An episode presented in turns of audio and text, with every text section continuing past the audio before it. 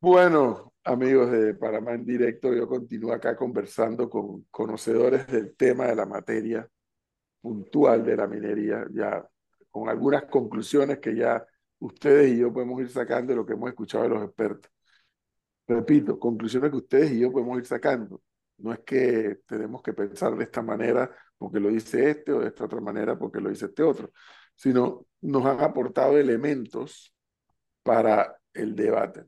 Y uno de ellos es, acá dicen que sí, la minería y el medio ambiente sí pueden eh, convivir. Pero además que hay un tema de la restauración. Y en cuanto yo llegue a Panamá, yo voy a llamar a tanto a la empresa Minera Panamá como al Ministerio de Comercio para que nos hablen de cuál es el plan de cierre, cómo es y cuáles son las garantías, que nos han hablado que hasta hay que tiene que poner algo así como fianzas para garantizar ese cierre y entre otras cosas más. Ahora voy a conversar con César Luaces Frades. Eh, él, es, él, es, él es como, está como en varias cosas al mismo tiempo. Además, la particularidad, ustedes nos están escuchando en Panamá, yo estoy en Sevilla, España, y él en estos momentos está en Sydney, Australia. Buenos días, don César. Buenas tardes en Sevilla. ¿Y qué, ¿Y qué, tiempo en, en Sydney? Y buenas noches desde Sydney. buenos días, buenas tardes, buenas noches. Es interesante esto. La tecnología sí. nos permite hacer esto. Efectivamente. Eh, hay una confederación que se llama Primigea. Sí. Confederación Española de las Industrias de las Materias Primas Minerales y César lo hace, eh, preside este grupo. Soy el director general. Director general. ¿De qué trata este equipo, este grupo? ¿Es un gremio empresarial? ¿Es un gremio profesional? ¿Qué es? Es una, una confederación empresarial donde están integradas todas las industrias relacionadas con las materias primas en España.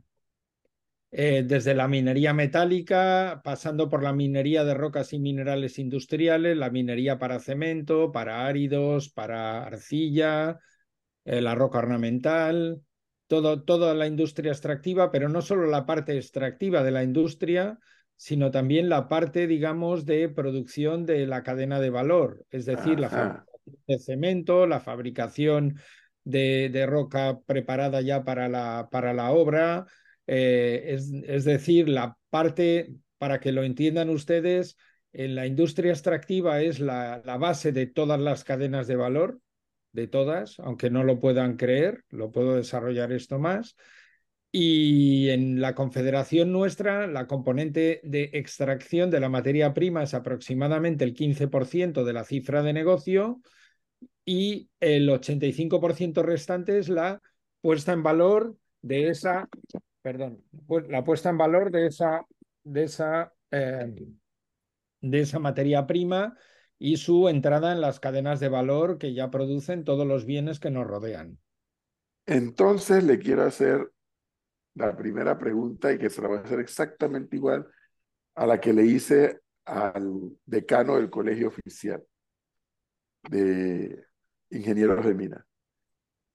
Para César Luaces, ¿a dónde radica la diferencia de la minería en tiempos modernos, 2023, a la de hace 25, 30, 50 años? ¿En dónde radica la diferencia para que muchos que no conocemos, incluyéndome de lo que es la minería, digamos, bueno, podemos evaluar hacer o no hacer? ¿Dónde estriba la diferencia? Bueno, las diferencias son muchas. Lo primero que hay que decir es que hace 50 años nadie hablaba de medio ambiente, ni siquiera los ciudadanos. Eso lo primero. Lo segundo que hay que decir es que las primeras legislaciones con eh, relación al medio ambiente eh, proceden de la industria minera. Eso es algo que mucha gente desconoce. Y lo siguiente que tengo que decir es que ahora mismo la, la industria minera en la mayor parte del mundo está aplicando eh, reglamentación de protección de la naturaleza, de todo lo, eh, ahora lo puedo desarrollar más, eh, de las más avanzadas que nos podamos encontrar. Y esto, ¿por qué es posible? Pues porque la tecnología para la protección del medio ambiente se ha desarrollado en paralelo a la, eh, a la, elevación de, o al incremento de las exigencias medioambientales. Pero esto no ha pasado solo en la minería, ha pasado en toda la industria, en todo el mundo. Es decir, hace 50 años la producción de acero no tenía nada que ver con la producción de acero hoy en día. ¿Por qué? Porque la presión de, los ciudadanos que han ido tomando conciencia de la importancia de proteger al medio ambiente, pues ha ido haciendo que se desarrolle la tecnología, se incremente la legislación, se incrementen los requisitos para poder abrir una explotación minera y por lo tanto la industria se ha ido adaptando. Y hoy en día, pues eh, podemos decir que la industria es diferente porque la, la, evolución de los últimos 50 años de las sociedades em, en todo el mundo, pues han ido en esa misma dirección. Pero ¿cómo me puede explicar, y lo entiendo, las nuevas tecnologías para la explotación y el medio ambiente? ¿Cómo me conjuga eso? Vamos a ver, el medio ambiente, que lo vemos como un todo uno, luego tiene eh, muchas componentes diferentes. La protección de las aguas, la protección de la calidad del aire, la gestión de los residuos, la emisión de menos ruido, la emisión de menos polvo, eh, etcétera. Y por supuesto, la restauración de los espacios naturales afectados por la actividad extractiva. Para todos esos diferentes, para todas esas diferentes afecciones ambientales, se han ido desarrollando tecnologías diferentes. Puedo poner ejemplos muy variados. Por ejemplo, para la gestión del agua. Hoy en día, muchas de las explotaciones mineras que utilizan agua para los procesos de preparación del mineral eh, tienen procesos de, reciclado del agua para hacer un consumo óptimo y además están obligadas a hacer unos vertidos con unos niveles, con unos parámetros de calidad de las aguas muy restringidos, muy estrechos, eh, y previamente a la, a la, digamos, a la aprobación de un permiso de una explotación minera, si tiene una afección sobre las aguas, pues se le va a exigir al proyecto que cumpla con unos determinados estándares de calidad. Y no se aprobará ese proyecto si no es capaz de, si no es capaz de, de cumplirlos y si la tecnología que está involucrada en el proyecto no es capaz de alcanzar esos estándares. Lo mismo podríamos hablar de la gestión de los residuos o del polvo, del ruido, de las vibraciones o de lo que queramos. Y también, por supuesto, de la restauración de los espacios naturales. Eh, dependiendo del tipo de proyecto minero que, del que se trate, el proyecto de restauración será de una manera u otra, también dependiendo del tipo de entorno. No es lo mismo un, un entorno completamente árido un entorno de alto valor ecológico con especies protegidas, pero la legislación ya prevé eh, la compatibilidad de la actividad con cualquier tipo de espacio. Si el proyecto es suficientemente bueno para que los resultados de su puesta en marcha no tengan efectos negativos sobre el medio ambiente, se aprobará. Y si no, como ha explicado Jesús Portillo, el director general de Minas de Andalucía, pues no se aprobará y punto. Y así sucesivamente. Lo que estoy entendiendo es que el gremio empresarial, que tiene que ver con todo lo que usted nos ha explicado acá en España, han asumido como propio los conceptos de la conservación del medio ambiente y la restauración de luego que pasa y se deja esa huella del ser humano en una explotación minera? Bueno, yo diría que más que haberlo asumido, que por supuesto lo hemos asumido, lo hemos impulsado. Eh, le pongo un ejemplo. Yo trabajo muchísimo a escala de la Unión Europea, el gobierno que tenemos eh, para toda la Unión Europea en Europa, y, nosotros a, a esa escala somos reconocidos por la propia Unión Europea como un actor positivo para la gestión de la biodiversidad en, el medio europeo. Y esto os lo puedo demostrar porque, de hecho, hace un año y medio la propia Comisión respaldó un protocolo que firmamos tres asociaciones empresariales, una del cemento, otra de los áridos, los agregados, y otra del yeso, con una organización ambientalista como BerLife. Es decir, nosotros somos ya colaboradores habituales de las principales ONGs ambientalistas del mundo. ¿Que todo el mundo lo hace muy bien? Pues yo no puedo decir eso, pero lo que sí que puedo decir es que somos una industria en general, el nivel medio es un nivel medio muy alto.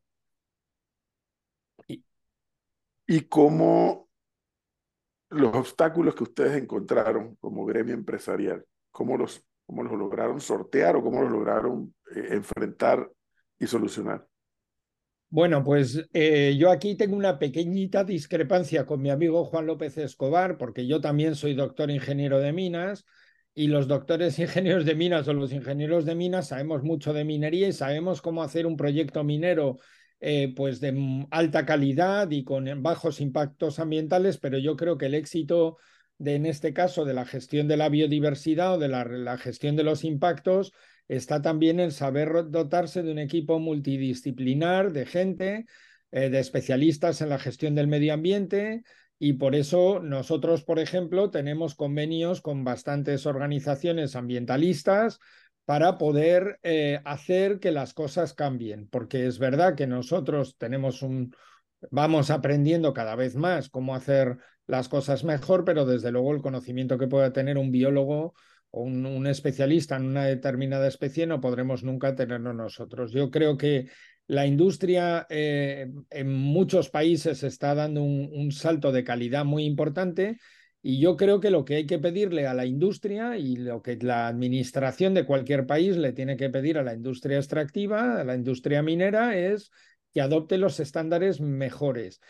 Otra, otra cuestión que nosotros hemos hecho muchísimo, porque es verdad que al final hay que conseguir, si una industria está trabajando con unas determinadas pautas de, de, hacer las cosas y queremos hacer una, eh, una dinámica de mejora continua de la actuación medioambiental, una, una cuestión muy importante que hacemos nosotros en muchas asociaciones es el, el el, diseminar, el desarrollar y, el distribuir y el explicar buenas prácticas, ah, buenas prácticas para, para, nuestras propias empresas, porque es verdad que tenemos empresas de todo tipo, tenemos empresas pequeñas, tenemos empresas medianas, tenemos empresas muy, muy grandes.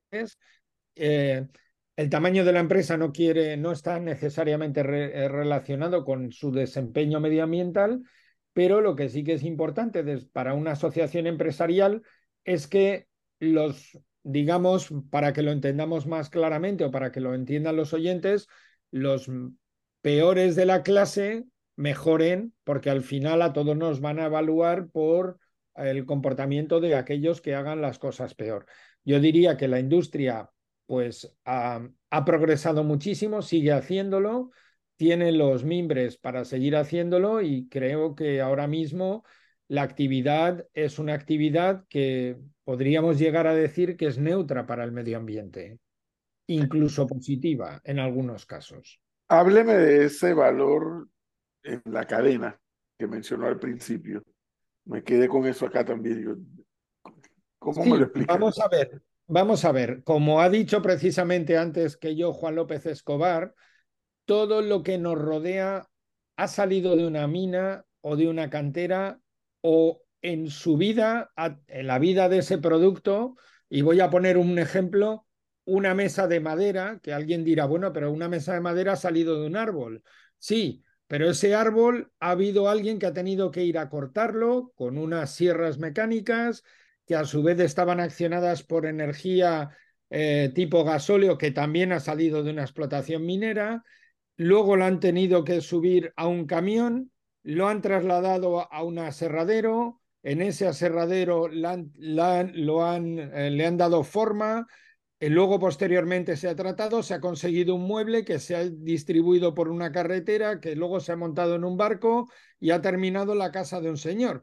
Pongo ese ejemplo de la madera porque es justo lo que alguien puede pensar que no tiene nada que ver con una mina. Si no hubiera minas, esa mesa de madera nunca, nunca habría llegado a, la casa de nadie. O por poner un ejemplo, si no hubiera minas, no estaríamos ahora mismo hablando a través de ordenadores o sus oyentes no tendrían ningún, ningún programa de radio que escuchar, ni ninguna televisión que ver, ni nadie estaría emitiendo nada porque no habría ni siquiera energía para poder hacerlo.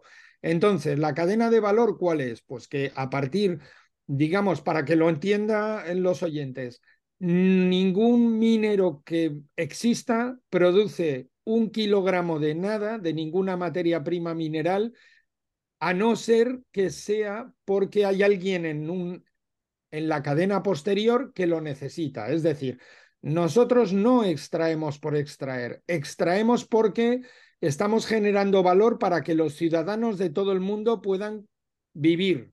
Y esto es algo que la gente no suele entender.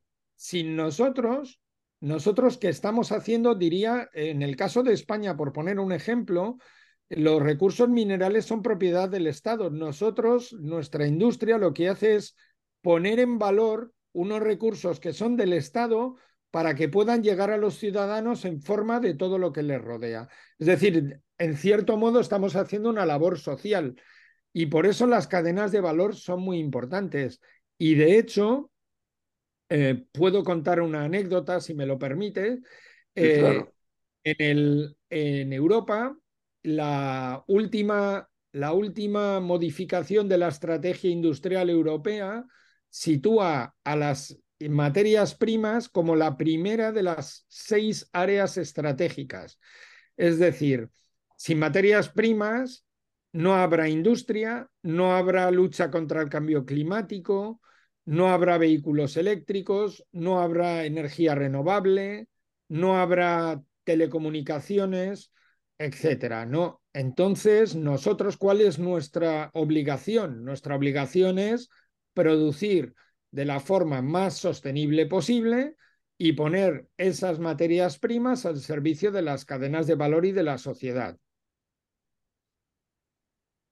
¿Y cómo han hecho acá en España un gremio empresarial como el del cual usted es parte, con los grupos que legítimamente existen en todas nuestras sociedades del mundo, los grupos que luchan por la defensa del medio ambiente, por la conservación, eso los lleva a ellos a estar en contra de la minería. Yo reconozco que, que son grupos que son no, no solamente necesarios, sino importantes para producir un balance en el debate de la sociedad. Pero ¿cómo, cómo enfrentaron ustedes esta situación o la enfrentan? Vamos a ver, es una pregunta muy interesante y muy compleja de responder.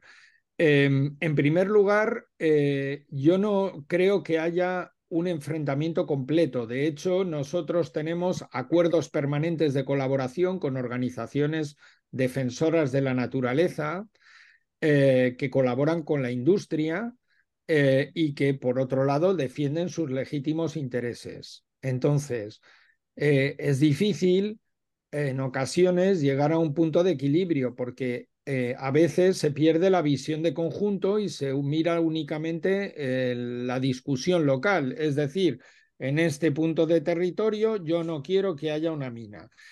Eh, ¿Qué es lo que sucede? Pues que los recursos minerales no solamente hay alguien que ha decidido dónde están o algo que ha sido la evolución geológica de, los miles de millones de años que tiene la Tierra. Entonces, si en un punto del territorio hay una materia prima que puede ser extraída y que es necesaria, nosotros tenemos que eh, hacer una labor de acercamiento al entorno social de ese punto del territorio, es decir, instituciones locales, ayuntamientos, colectivos de vecinos, organizaciones ecologistas, explicar de forma transparente el proyecto, los efectos que puede tener, los efectos positivos y los negativos. Los positivos son muchos. Eh, los positivos son la generación de empleo, de empleo de mucha calidad, muy tecnificado, de, mucho, de muy largo plazo, que evita que se despueblen zonas del territorio que de otra manera quedarían despobladas de gente joven. Eh, generamos cadena de valor porque donde hay una cantera pequeña de agregados hay camiones que trasladan, el bar del pueblo que da de comer a los, a los, a los operadores de los camiones, talleres de mantenimiento y otras industrias vinculadas a la cantera. Entonces eh, hay que ver el balance global. Si en el proceso de autorización de esa cantera, que por otro lado en Europa eh, hay un procedimiento muy claramente establecido para que los ciudadanos expresen sus opiniones respecto a un proyecto y de hecho eso ya garantiza que sus voces van a ser escuchadas, sus inquietudes van a ser tenidas en cuenta y si de alguna manera el proyecto no logra acreditar que va a conseguir eh, soslayar los problemas ambientales expresados y va a conseguir cumplir con todos los requisitos ambientales, pues el proyecto no saldrá adelante, pero si sale adelante porque cumple con todo lo que tiene que cumplir, pues entendemos que puede haber colectivos que no estén de acuerdo con la, con la cuestión, pero si escucháramos a todos los colectivos todas las veces no tendríamos nunca de nada. Es decir, no habría ni hospitales, ni, ni, ni nada, no hay ni cárceles, ni aeropuertos, ni puertos, ni carreteras, ni nada, porque nadie quiere, todo el mundo quiere todo, pero que nada le pille cerca. Eh, le voy a explicar un caso muy curioso.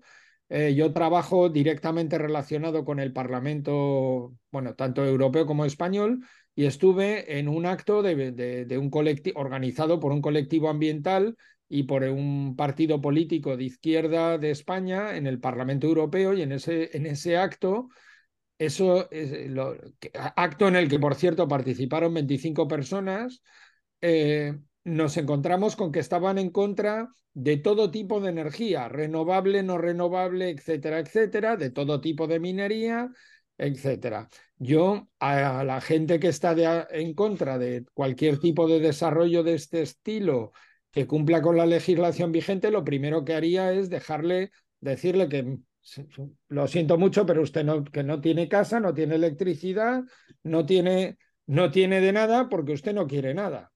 Es decir, mm, entendiendo la presión de los colectivos contrarios a cualquier actividad económica, también hay que entender que hay mucha más gente que no dice nada, que no se manifiesta y que está a favor de que cuando enciende un interruptor haya electricidad o cuando va a su casa tiene una casa de verdad con todas las comodidades que tiene que tener. Entonces, bueno, pues es difícil. Nosotros, ¿cómo lo estamos resolviendo? Buenas prácticas. Em, hemos creado una fundación que se llama Fundación Minería y Vida, que está dando sus primeros pasos. Tenemos acuerdos con colectivos ecologistas y sobre todo la forma más importante de, de arreglar o de, dar solución es promover que los proyectos mineros sean cada vez mejores. Usted mencionó algo en esta respuesta que acaba de ensayar al principio, algo que no lo he preguntado desde que estoy acá. Si lo puede tener eh, aquí fresco en la memoria, más o menos, no una cifra exacta. Eh, salario promedio de un trabajador acá en un proyecto minero, más o menos de cuánto es. Vamos a ver, en, importe exacto no le sabría decir, pero le puedo decir que aproximadamente en una explotación minera el salario, el salario promedio es un 30% superior al salario promedio industrial. Entonces, es decir, que estamos hablando de salarios del entorno de los 1.800, 2.000 euros de promedio. Y diría con una horquilla estrecha, es decir, que no estoy pensando gente con 800 euros, sino estoy pensando en gente entre 1.500 y 3.000. O sea, nosotros vamos a ver, hoy en día la minería es una actividad muy tecnificada, con equipos que valen muchísimos eh, miles de euros, de dólares, si, le, si lo prefieren, y por lo tanto necesitamos profesionales muy cualificados, muy bien formados, que cuesta mucho dinero y mucho trabajo formar y que por lo tanto tenemos que intentar conseguir que esos trabajadores desempeñen su trabajo correctamente en nuestra actividad y se sientan confortablemente eh, a gusto y puedan desarrollar su trabajo todo el tiempo que necesitamos en, Europa. Y, cuántos empleos directos, más o menos, genera este sistema de mina? Sí, nosotros ahora mismo en la actividad minera extractiva pura estamos ahora mismo en el entorno de los 25.000. Pero si hablamos del empleo vinculado a la, le he explicado antes que teníamos como un 15% que es la eh. parte extractiva y un 85% que es la cadena de, de, valor primera, la primera transformación. Nosotros estimamos que aproximadamente eh, son unos 250.000 empleos vinculados íntimamente con, con las materias primas. Pero le puedo decir más, según un estudio que tenemos, aproximadamente un 20% de los empleos en España dependen directamente, directamente de la minería. Es decir, un ejemplo muy claro, una fábrica de vehículos no existiría si no hubiera minería y si no la alimentáramos nosotros por distintas vías de eh, las materias primas que hacen que puedan producirlos y así sucesivamente. Para que se haga una idea, el Consejo Económico y Social Europeo estableció que el 70% de la industria europea depende directamente de las materias primas minerales, lo cual es impresionante. Y estamos hablando de directamente, no le hablo ya de segundas derivadas, porque como he dicho al principio, prácticamente todo lo que tenemos sale de una mina y como bien ha dicho mi amigo Juan López Escobar al principio, si no tuviéramos minería estaríamos como los neandertales, que ojo, que los neandertales hacían minería, porque cogían piedras del suelo para, para cazar, para abrir vallas, para, para, cualquier uso. O sea, la minería no se ha inventado ahora, la minería, le voy a decir una cosa, la minería empezó con el primer hombre y acabará con el último hombre. Y el día que no haya minería, sí, sí, el día que no haya minería no habrá hombres. Se acabará la humanidad porque no hará falta producir para nadie. Entonces, esto, esto es así, esto es así. Lo que sí que es muy importante es que la minería no debe hacerse a, cualquier precio, hay que respetar el medio ambiente, hay que aplicar las mejores tecnologías y las mejores prácticas posibles y para eso tenemos leyes que lo, lo impulsan y lo garantizan y administraciones que lo controlan. Bueno, don César Luaces Frades, Qué interesante esta perspectiva de un miembro importante del gremio empresarial de minas, que tiene que ver con minas y todo lo que gira en torno a las minas. Acá en España, obviamente con una visión muy clara y con una tradición además que les ha permitido legislar, que les ha permitido supervisar, que les ha permitido eh, avanzar. Eh, sigo reflexionando sobre esa expresión que veo que es reiterada. Dicen los expertos acá, que si no hay minas, ¿cómo podemos eh, hablar de desarrollo? No con esto digo que voy a endosar con dos manos el tema, pero pensándolo bien, mucho hay de eso, ¿no? Aquí no estuviéramos comunicados ahora mismo, por ejemplo. Y bueno, ya tantas facetas de la vida que ustedes nos han explicado que si no hubiese minería, pues no, no se pudieran desarrollar. me llevo esa también aquí para elaborarla. Entonces, muchas gracias.